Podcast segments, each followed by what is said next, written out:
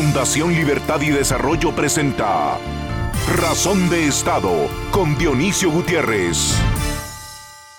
En los primeros 45 años del siglo XX, la especie humana vivió dos guerras mundiales, una epidemia y la Gran Depresión económica, crisis brutales en las que se calcula que perdimos casi 200 millones de seres humanos, familia, amigos o conocidos de quienes vivieron aquellos años de grandes penas y dolores. De aquellas crisis surgió, nació y creció una generación de hombres y mujeres que enfrentaron desafíos extraordinarios, diseñaron, acordaron y ejecutaron el plan que dio al mundo en la segunda mitad del siglo XX, los años en que floreció el Occidente libre, los años en que se consolidaron los países que conocemos como las naciones desarrolladas. Estadistas, dirigentes, científicos, escritores, humanistas, empresarios, artistas y líderes comunitarios, sin saberlo y sin hablarlo demasiado, coincidieron en identificar el momento que vivía el mundo, en los retos y necesidades que había que resolver, las soluciones que se debían encontrar, pero en especial los valores que podían hacerlo realidad. Hoy vemos en el norte del continente americano, en la Europa occidental y en algunos países del Asia los resultados que ofrece vivir en libertad, en democracias respetables donde todos cumplen las leyes por igual y donde hay oportunidades para trabajar y alcanzar bienestar. El siglo XXI, solo en sus primeros 22 años, está enseñando que puede traer sustos, sorpresas y eventos para los que no estamos preparados desde los ataques terroristas en Estados Unidos en 2001 hasta la cobarde y criminal invasión a Ucrania, hemos pasado por varias crisis económicas de las que no nos hemos recuperado a la velocidad que los pueblos lo necesitan. Hemos visto un aumento desproporcionado en los niveles de violencia y pobreza. Seguimos sobrellevando el impacto que está provocando el cambio climático en todo el planeta y encima nos cayó una pandemia. Estos fenómenos, la mayoría de ellos devastadores para cientos de millones de seres humanos, han sucedido al mismo tiempo en que la política, los políticos y sus formas de gobernar en casi todo el planeta, especialmente en regiones como la latinoamericana, han perdido brillo y capacidades para ofrecer y ejecutar soluciones, pero en especial han perdido la decencia, la vergüenza y el respeto por el ciudadano. Por primera vez en 300 años, la mayoría de habitantes del planeta siente que la posibilidad de alcanzar bienestar se hizo más lejana y más difícil. Esto es peligroso para la estabilidad política y la convivencia. Este es el escenario que atrae a populistas, déspotas y tiranos. Es evidente que en el mundo de hoy, en especial en sus territorios como ese ofensivo subdesarrollo político con el que lastima tanto a la América Latina, hace falta una nueva generación de dirigentes, estadistas y líderes que encuentren y rescaten el espíritu que marcó la segunda parte del siglo XX y construyó el Occidente libre que hoy es desarrollado. Debemos buscar la forma de ver el pasado con los ojos del presente para construir el futuro. Un futuro que en este momento está amenazado por eventos que pueden cambiar de forma brutal y negativa el curso de la historia. La injustificable e imperdonable invasión a Ucrania empujó al mundo a un nuevo orden internacional. Estamos ya viviendo una nueva era y enfrentando encrucijadas como la posibilidad de un evento nuclear, una crisis energética y otra alimentaria a nivel global que puede hacer de los próximos años del siglo XXI un lugar muy desagradable para vivir.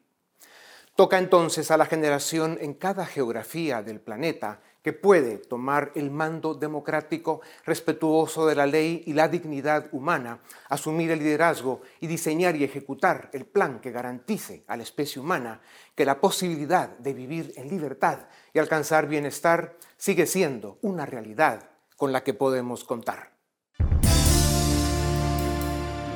A continuación, el documental En Razón de Estado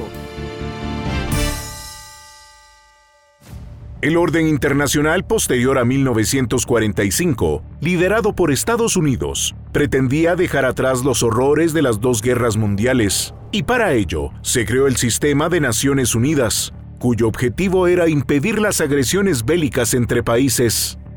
Al mismo tiempo se crearon el FMI y el Banco Mundial para darle estabilidad al sistema monetario internacional, facilitar la integración financiera entre países y brindar ayuda económica a los países en vías de desarrollo. Sin embargo, la revolución comunista de 1949 en China y la consolidación de la Unión Soviética en los años 50 dividieron al mundo entre el bloque democrático y libre de los países occidentales y los regímenes totalitarios comunistas de China y los países soviéticos. En las siguientes cuatro décadas el mundo libre lucharía por detener el avance del comunismo en todos los continentes, en lo que se conocería como la Guerra Fría. Finalmente, la caída del muro de Berlín y el colapso de los países soviéticos pusieron fin a esta guerra. En ese momento, se creía que el mundo libre había triunfado y ahora la democracia liberal sería el sistema que regiría eventualmente en todos los países del mundo. Los países que fueron parte del bloque soviético comenzaron un lento proceso de integración al mundo occidental. En América Latina, el auge del liberalismo llegó en los años 80 y 90, con el retorno a la democracia y la implementación del consenso de Washington, que promovía el libre mercado y la inserción de las economías a la globalización. Sin embargo, mientras que la Unión Soviética colapsaba, en Pekín, en la plaza Tiananmen, se reprimía violentamente las protestas que clamaban libertad.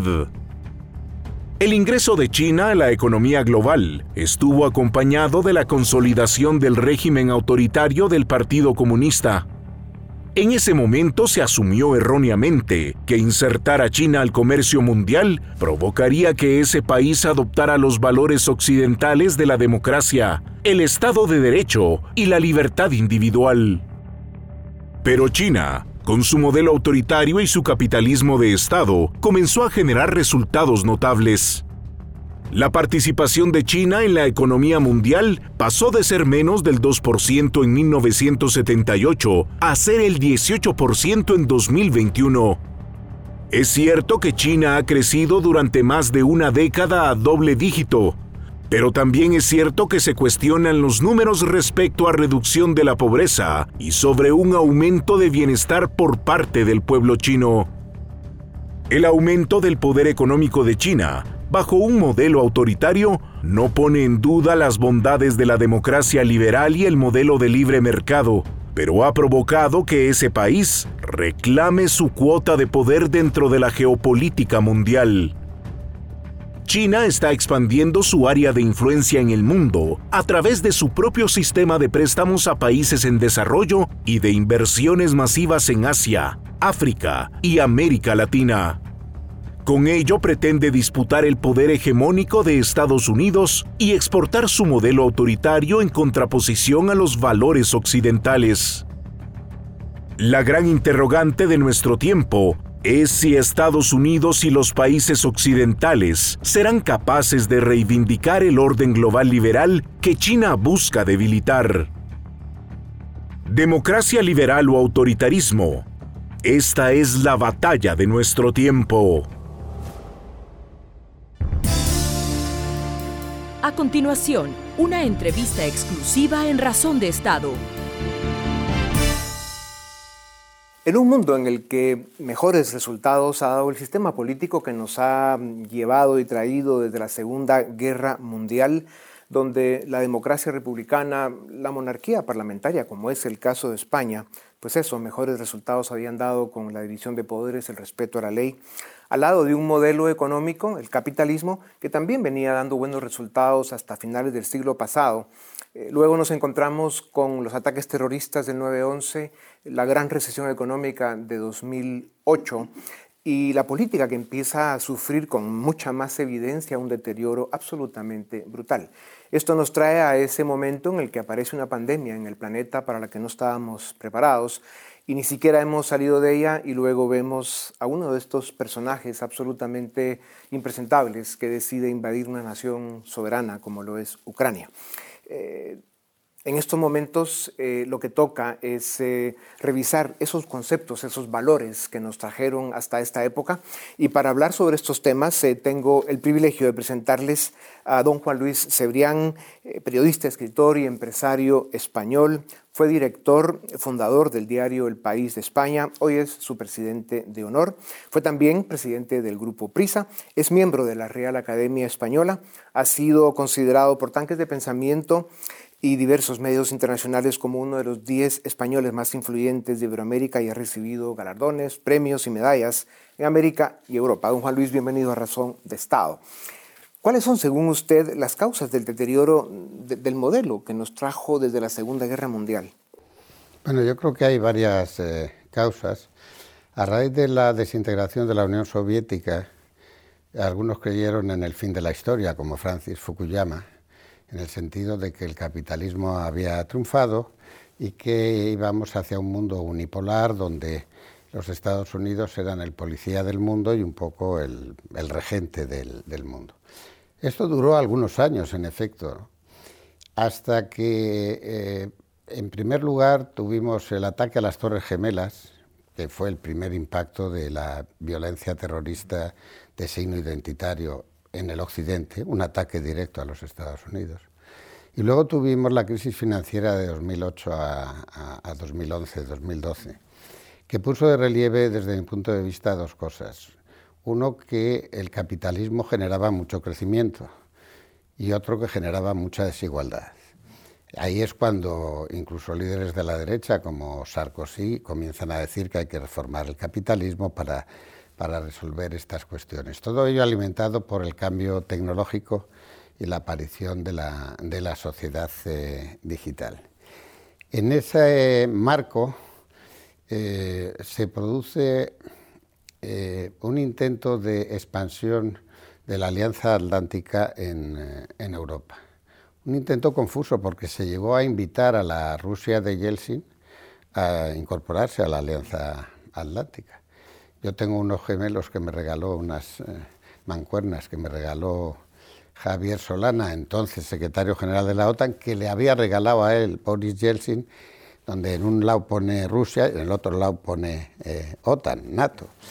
Eh, bueno, aquello no fructificó, pero en contra de lo que se había pactado ya con Gorbachev, de que algunos países de la antigua Unión Soviética mantuvieran una cierta neutralidad y concretamente Ucrania, eh, y no se incorporaran a la NATO, hubo efectivamente una expansión de NATO hacia el este de Europa, hacia los antiguos países del Pacto de Varsovia.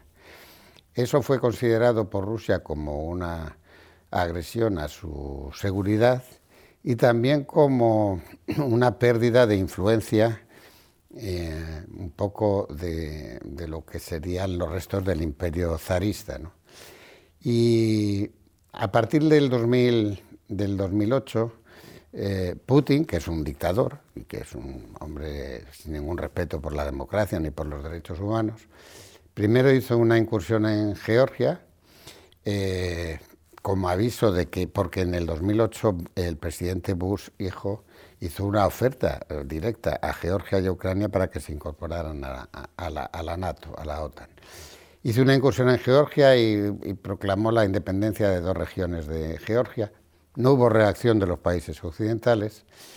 Posteriormente, en el 2014, se anexionó eh, eh, la península de Crimea. Por cierto, que había sido siempre Sebastopol la base de, la Armada rusa del Mediterráneo y que había sido un regalo de Khrushchev, que era ucraniano, a, Ucrania cuando Ucrania formaba parte del imperio soviético de la, eh, Unión de Repúblicas Socialistas eh, Soviéticas. Tampoco hubo reacción ninguna de, Occidente. Después de eso apoyó a los rebeldes rusos de origen ruso en, en el Donbass, en el este del país, donde ha habido una guerra civil enormemente cruenta, con más de 15.000 muertos durante estos años, sin que Occidente dijera nada. Y finalmente ha hecho esta invasión en contra de todas las leyes internacionales, de una brutalidad y de una, y de una mm, contundencia tremenda que en realidad ha terminado en una guerra no declarada por nadie, pero participada por muchos. Tal vez eh, con ese marco potente eh, para ubicarnos en el momento que estamos viviendo hoy, don Juan Luis, es, es evidente que la política no está funcionando, la política local en cada uno de los países y luego la política internacional.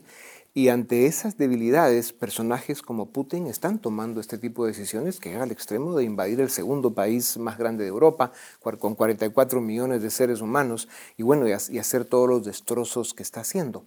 ¿Qué peligros ve usted de una escalada en la que se haga cada vez más evidente, como lo menciona Thomas Friedman en su columna del New York Times del 6 de mayo, cuando dice, miren, Estados Unidos y Occidente están mucho más involucrados de lo que se ha dicho, porque están ayudando a Ucrania ya de formas eh, que pueden ser determinantes para que Rusia, pues con más claridad, pierda?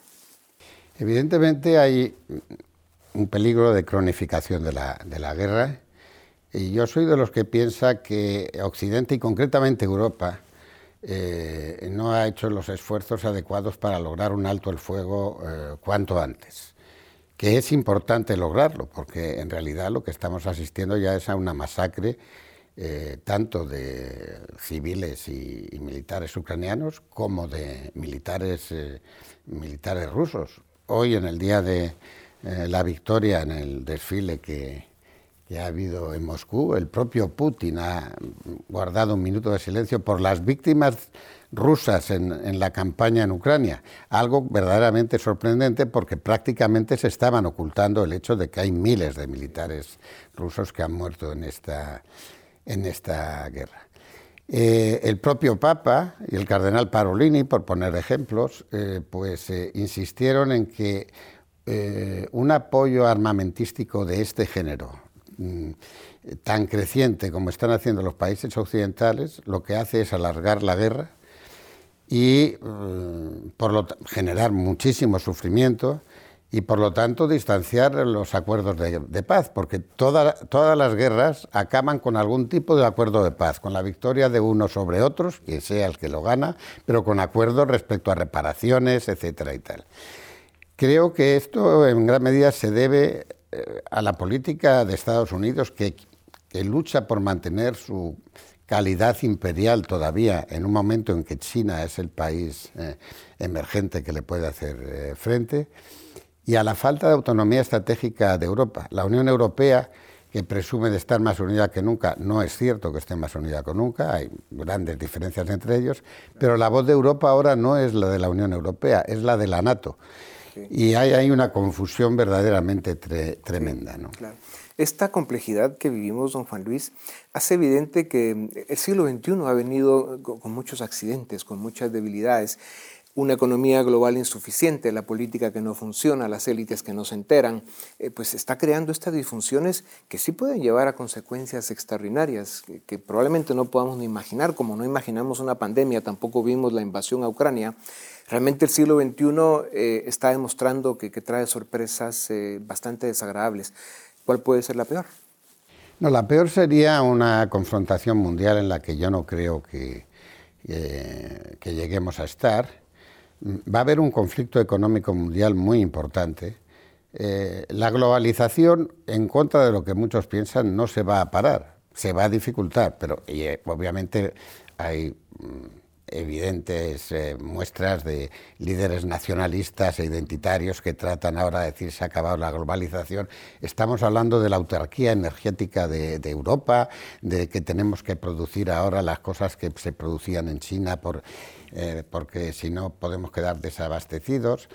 O sea, estamos todavía padeciendo una, eh, una situación de tensión muy grave, eh, porque entre otras cosas continúa la pandemia. Y la pandemia está generando en China también graves problemas de abastecimiento y de distribución de bienes y, servicios. Las, lo que se pone de relieve es que el orden mundial emanado de la Segunda Guerra Mundial ya no funciona. No funciona financieramente, no funciona Bretton Woods. Se ha escrito muy poco sobre el hecho de que quisieran echar a Rusia del sistema de pagos internacional, del Fondo Monetario Internacional y del Banco Central. Entonces, ¿qué pasa?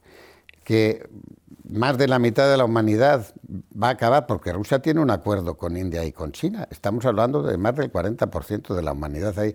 Va a quedar distanciado o al margen de, del sistema financiero internacional.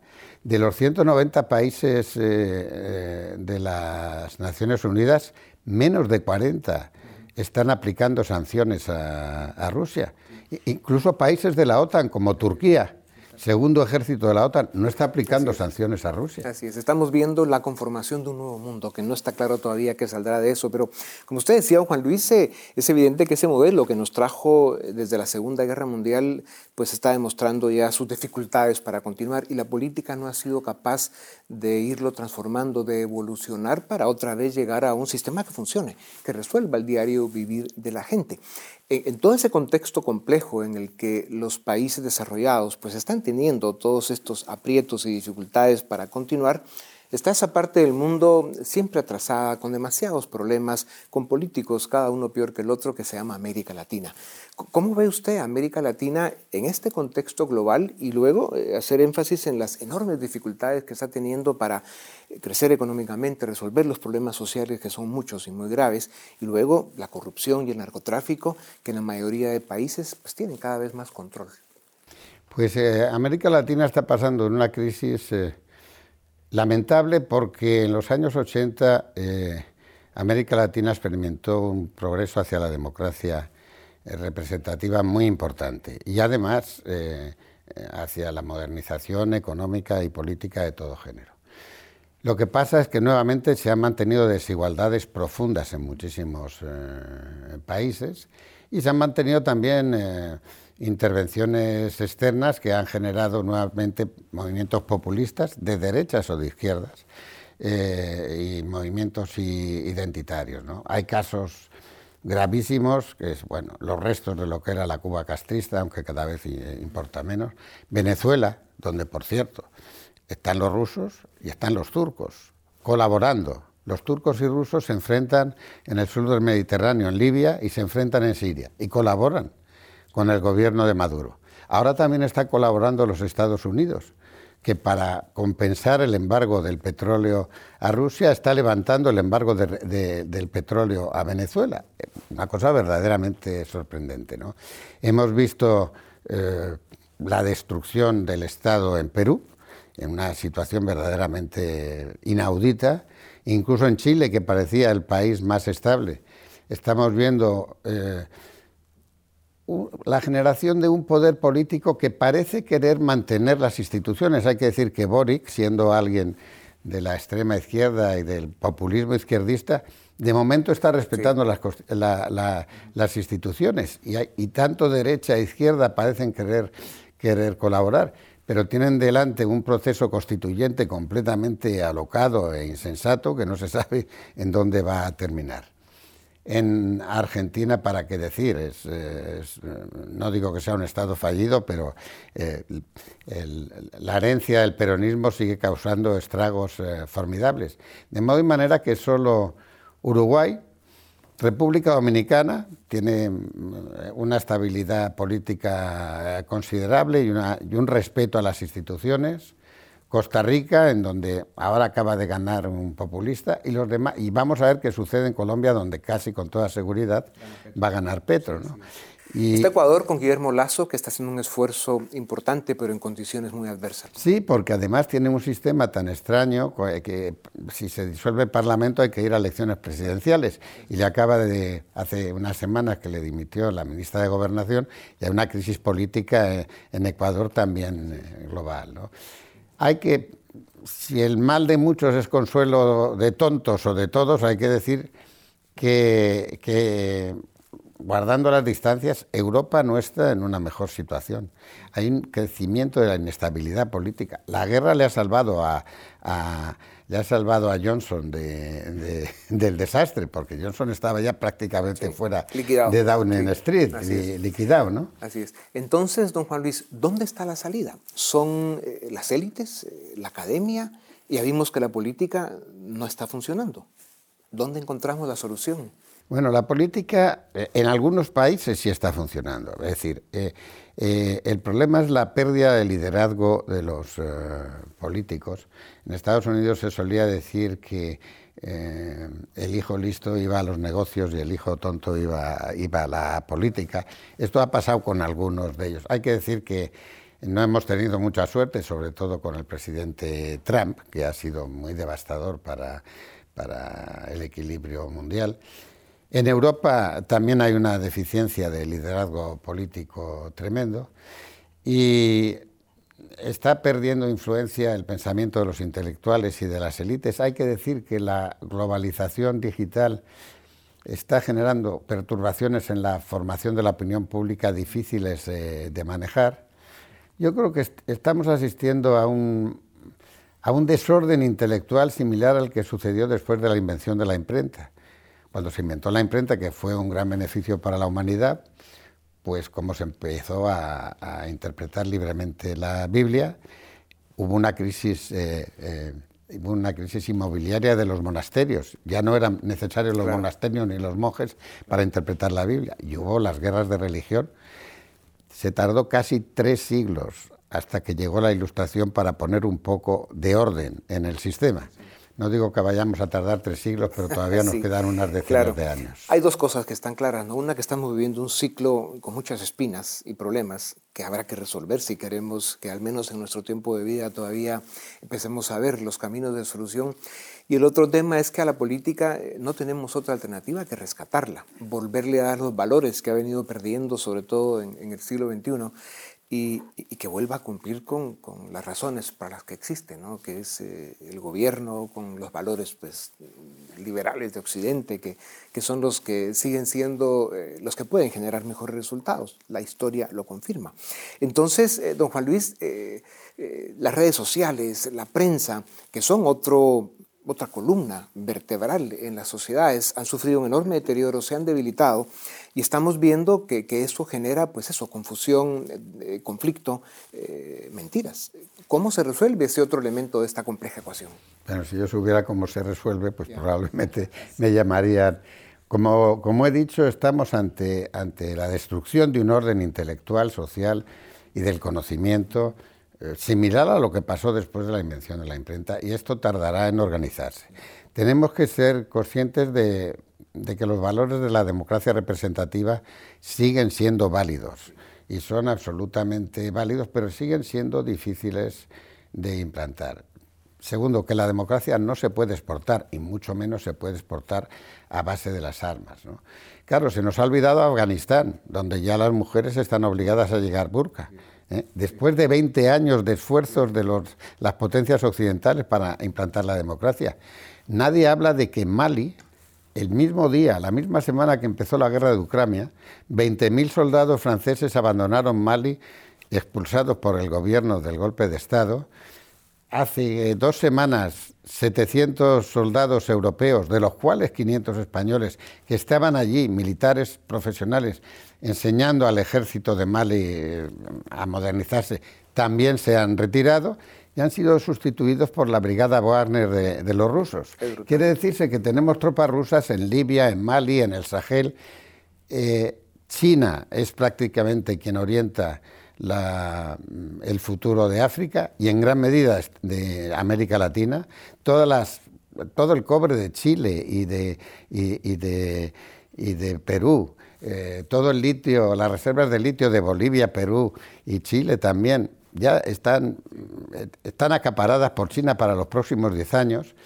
Hay un orden mundial diferente y el antiguo imperio americano no se resigna a algo que es obvio. Primero, que necesitamos un acuerdo con China y una multilateralidad real. Segundo, que Europa tiene un papel autónomo ahí que jugar.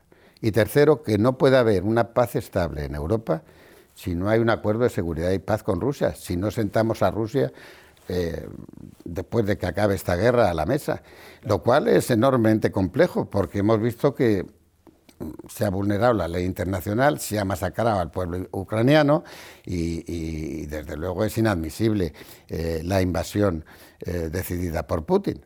Es enormemente complicado el panorama por eso. Por eso, y para terminar, don Juan Luis, en su última columna en el diario El País, eh, usted la titulaba Cuando el poder vulnera las reglas, ¿no? y aunque matizaba dos o tres temas muy puntuales, se aplica realmente a lo que está viviendo el mundo. ¿no? E, esas reglas que se vinieron estableciendo a través de las décadas, especialmente después de la Segunda Guerra Mundial, que nos permitieron eh, una etapa grande de evolución, de crecimiento económico, de resolver temas sociales, etc., eso está quebrado. Y va a haber que buscar las formas de que el poder, los poderes, pues restablezcan unas reglas que sean convivibles y que se respeten. ¿no? Así que sin duda alguna, eh, qué bueno tenerlo a usted eh, eh, en este ciclo activo y presente, don Juan Luis, y, que siga ayudándonos con esas reflexiones y esa experiencia que usted lleva por ahí. Así que muchas gracias. Pues muchas gracias. A ustedes también gracias. Nos vemos la próxima semana. Esto es Razón de Estado. A continuación, el debate en Razón de Estado Iniciamos el debate en Razón de Estado. Hoy vamos a discutir sobre las elecciones en Colombia y para ello tenemos a dos expertos. En primer lugar, a Ezequiel Parolari, quien es consultor político con un máster en comunicación política por la Universidad Autónoma de Barcelona. Ha asesorado diversas campañas políticas en América Latina. Y Lucas Pereyó, quien es profesor universitario en NYU, tiene un máster en investigación cuantitativa aplicada de la Universidad de Nueva York y actualmente es candidato a doctor en ciencias políticas. A ambos, muchas gracias por estar en Razón de Estado. Ezequiel, quisiera iniciar contigo. Em, ¿Cómo entender los resultados que se dieron en Colombia? Eh, ¿Qué lectura política le podemos dar a ello? Buenas, buenas tardes, buenas noches y buenos días para todos los guatemaltecos y muchas gracias por, por la invitación. En términos colombianos, digamos, lo, que se puede apreciar es que hay que entender también el contexto latinoamericano. No se puede hablar de Colombia si no hablamos previamente de todo lo que tiene que ver con América Latina. Entonces yo escucho a muchos analistas, muchos consultores y consultoras que dicen, hay una gran sorpresa con lo que pasó el, domingo pasado con Rodolfo Hernández.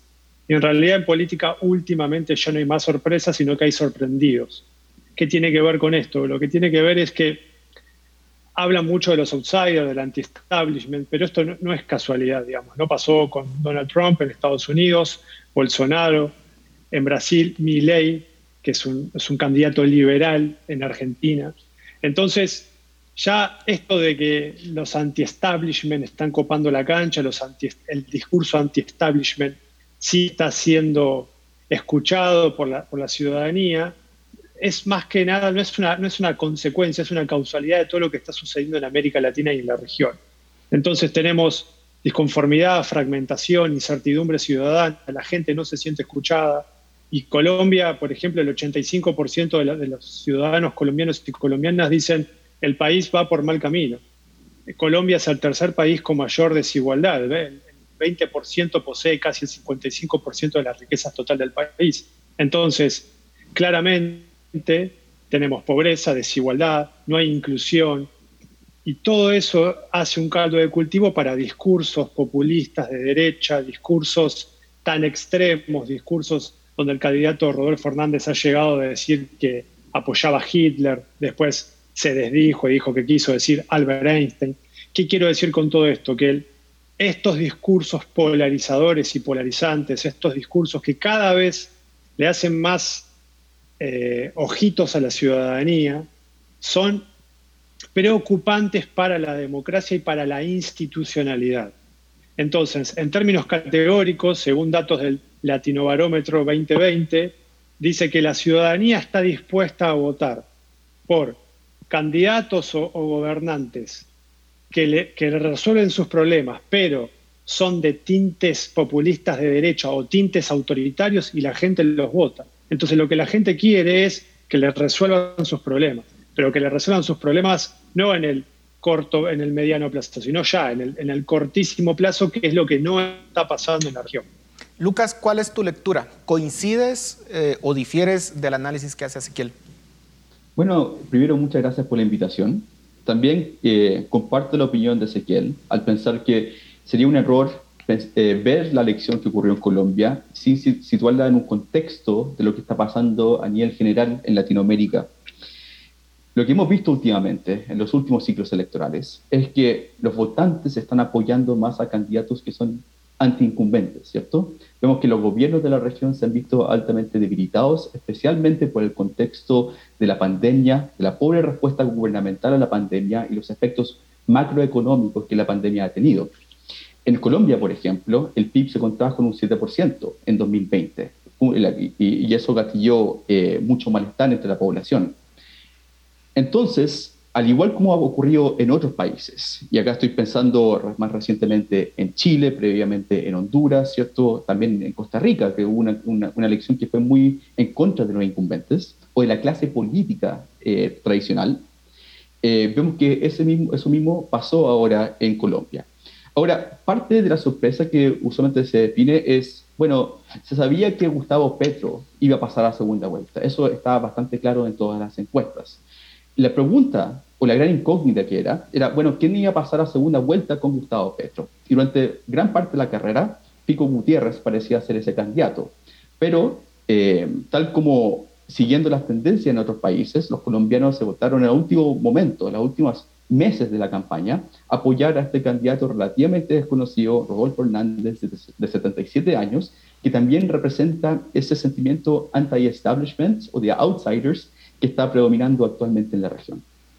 Ahora, Ezequiel, ¿entre qué opciones tienen que elegir los colombianos? ¿Qué representa Petro? ¿Qué representa Hernández? ¿Cuáles son los dos proyectos en disputa? ¿Hay similitudes o, diferencias importantes?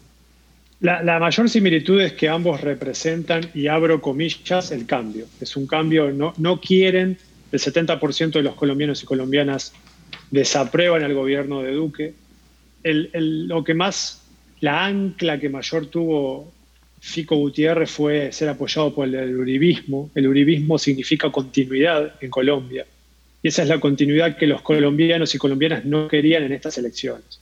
Ahora, en términos izquierda-derecha o, izquierda anti-establishment, como lo mencionaba Lucas, ahí tenemos una, diatriba, un, clivaje muy bien notorio entre lo que significa Petro y lo que significa en este caso Rodolfo Hernández. Son, son aristas completamente diferentes. Sí es verdad que en caso de ganar en segunda vuelta, Petro va a ser la primera vez que la, que la izquierda gobierne en Colombia, pero el caso es bastante llamativo de lo que representa Rodolfo Hernández, un, candidato anti-establishment, antipolítica, que recoge mucho, mucho el voto bronca de más que nada la juventud colombiana que está totalmente cansada, está totalmente harta, y se pudo evidenciar en el 2019, cuando fueron las manifestaciones sociales, tanto en Colombia, Ecuador como Chile. Yo estoy seguro de que si no hubiese ocurrido la pandemia, yo, esto es futurología y no pasó, pero siento que Piñera y, Duque no hubiesen terminado sus, eh, sus mandatos presidenciales. Entonces, hay un gran descontento social que no está siendo canalizado por los partidos políticos porque no saben no quieren o son muy ineficientes a la hora de canalizar esas demandas ciudadanas que están ahí, que son demandas ciudadanas que tienen que ser resueltas ayer. Lucas, eh, pero ¿cómo podemos entender que Colombia, eh, un país que en los años 90 era un país que básicamente estaba eh, a punto de colapsar, podríamos decir, por el narcotráfico, era un país que básicamente se le consideraba un narcoestado, y luego a través del Plan Colombia, que en su momento fue aplicado, se recuperó parte de la institucionalidad de ese país y hoy Colombia es un país de referencia en América Latina por el crecimiento económico que tuvo, por la reducción de la pobreza que tuvo. ¿Cómo entender entonces ese quiebre político que se está dando? ¿Hay de cierta forma algún, eh, algún elemento generacional en esta elección o no? Bueno, puede ser. Creo que usted eh, identifica un proceso bastante interesante en Colombia. Colombia es un país que ha tenido una historia bastante violenta eh, durante el siglo XX, siglo XXI también. Y en Colombia lo que hemos visto es gradualmente un proceso de democratización, independiente del aspecto de la violencia y todos los desafíos que ha, enfrentado Colombia. El, el, país ha ido más en un camino hacia la democracia que hacia el autoritarismo como ha pasado en otros países.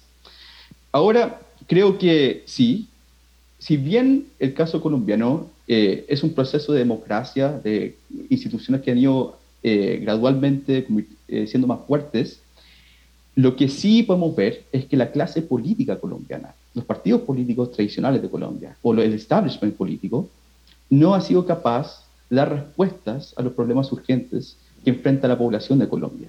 Acá específicamente en materia de desigualdad, tal como mencionaba Ezequiel, Colombia es uno de los países más desiguales de América Latina y eso sí genera un malestar bastante profundo entre la población.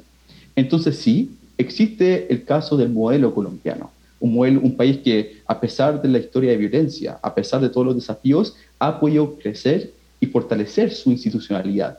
Pero aquello no implica o no se traduce automáticamente a que el sistema le esté dando las soluciones que la gente eh, requiere. Y creo que eh, los niveles de corrupción de Colombia, los niveles de desigualdad, eh, la negligencia del gobierno de Duque al responder a la pandemia, la violencia que se vio también en las protestas, eso todo ha generado un malestar que termina explicando el resultado que vimos en la última elección presidencial. Ezequiel, hablemos un poco de los escenarios para esta segunda vuelta.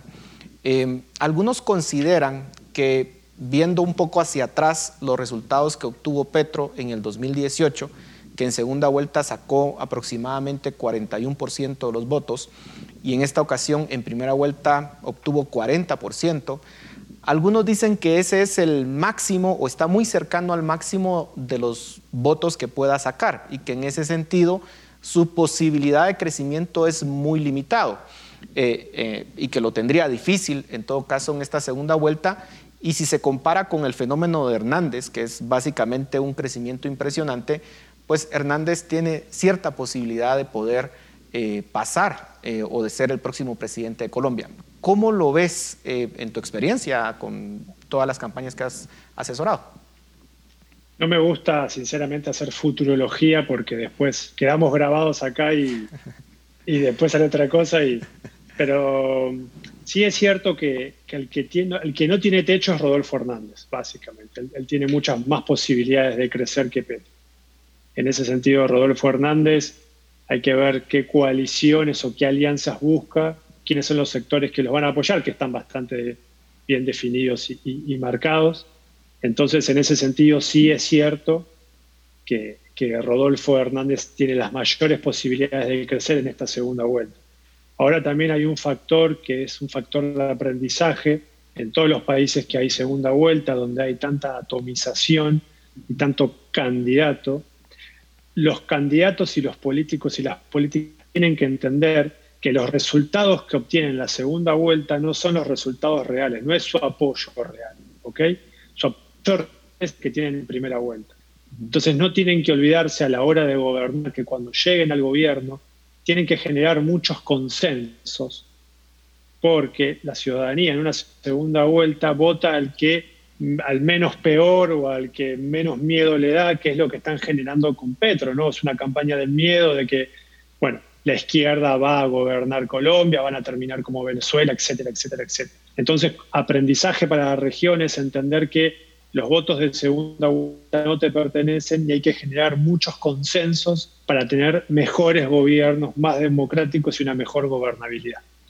Lucas, ¿tú cómo lo ves? ¿Crees que gran parte del voto de Gutiérrez pueda trasladarse a Hernández eh, y algunas otras opciones de derecha que sacaron eh, votos muy marginales eh, y con eso lograr pues que Hernández gane la elección o cómo lo ves? Bueno, si uno observa los resultados históricos y también considerando los resultados de, la, de esta primera vuelta presidencial, da la impresión que Petro sí tiene un techo. Y en este sentido creo que el momento claramente beneficia a Rodolfo Hernández. Hay dos factores, creo que eh, hoy son varios los factores que, están, que favorecen a Hernández. En primer punto, creo que cuando, se, cuando vemos su candidatura y su, cómo ha surgido últimamente.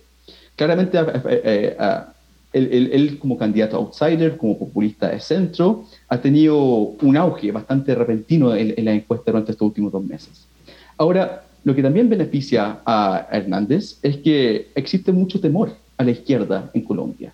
Y creo que eso es algo que solamente va claramente a beneficiar a Hernández y va a debilitar la, la, eh, idea por resultado de que eh, Petro termine siendo eh, presidente de Colombia. Y también lo que es, creo que uno de los aspectos más fascinantes de esta elección tiene que ver como esto claramente es un gran desafío para la, para la candidatura de Petro. Petro pensaba que en segunda vuelta se iba a enfrentar a Pico Gutiérrez. Petro pensaba que el clivaje que íbamos a ver ahora en segunda vuelta iba a ser de un candidato anti-establishment contra un candidato que tenía el respaldo de los principales partidos políticos de Colombia. Pero eso no es lo que está pasando ahora. En vez, vemos que hay dos candidatos que se tratan de presentar como anti-establishment, presentándose, ¿cierto?, eh, ante el electorado. Y debido a que eh, Petro sí, al parecer, tiene este techo electoral y que, eh, y que Hernández tiene mucho espacio para crecer, yo creo que si las elecciones fuesen este domingo, el próximo presidente de Colombia sería Hernández y no Petro. Y creo que las encuestas que estamos viendo, han salido un, par de encuestas, le dan una leve ventaja, una leve ventaja perdón, a Hernández por sobre Petro. Ahora, la carrera va a ser muy estrecha. Este, no, creo que, si, eh, que estos son solamente tres semanas de campaña entre la primera y segunda vuelta. Creo que esta va a ser una campaña, una elección muy estrecha, donde el que sea ganador no va a ganar por una amplia ventaja por sobre su contrincante. Y eso creo que es un punto muy importante al considerar especialmente lo que señaló Ezequiel previamente. Eh, porque la pregunta que tenemos que hacernos ahora es, sí, Colombia se está enfrentando a dos escenarios y los dos implican cambios. Eh, pero ¿cómo es que ambos presidentes tentativamente van a gobernar? Ambos tienen minoría, especialmente en el caso de Hernández, en el Congreso de Colombia. Entonces, el futuro de Colombia respecto a la gobernabilidad se ve bastante difícil. Ezequiel, lo que vemos es que al parecer Hernández pudo utilizar de mejor forma las redes sociales. Su cuenta de TikTok al parecer cuenta con muchísimos seguidores. ¿Cómo entender que una persona casi en sus 80 años eh, logra conectar con los jóvenes? Eh, ¿Jugó un papel importante las redes sociales en las elecciones de Colombia? Sí, digamos, es el famoso viejito de TikTok.